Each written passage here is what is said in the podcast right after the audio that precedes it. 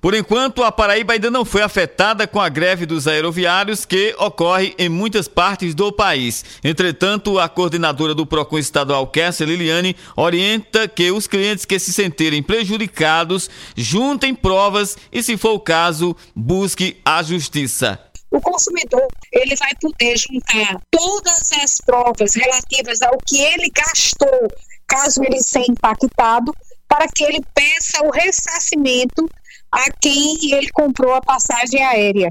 E também o consumidor ele tem que ficar atento, porque caso ele entenda que ele perdeu diárias de hotel ou algum compromisso, ele também possa ingressar no judiciário no intuito de, de ação por danos morais e patrimoniais, caso assim ocorra no caso concreto.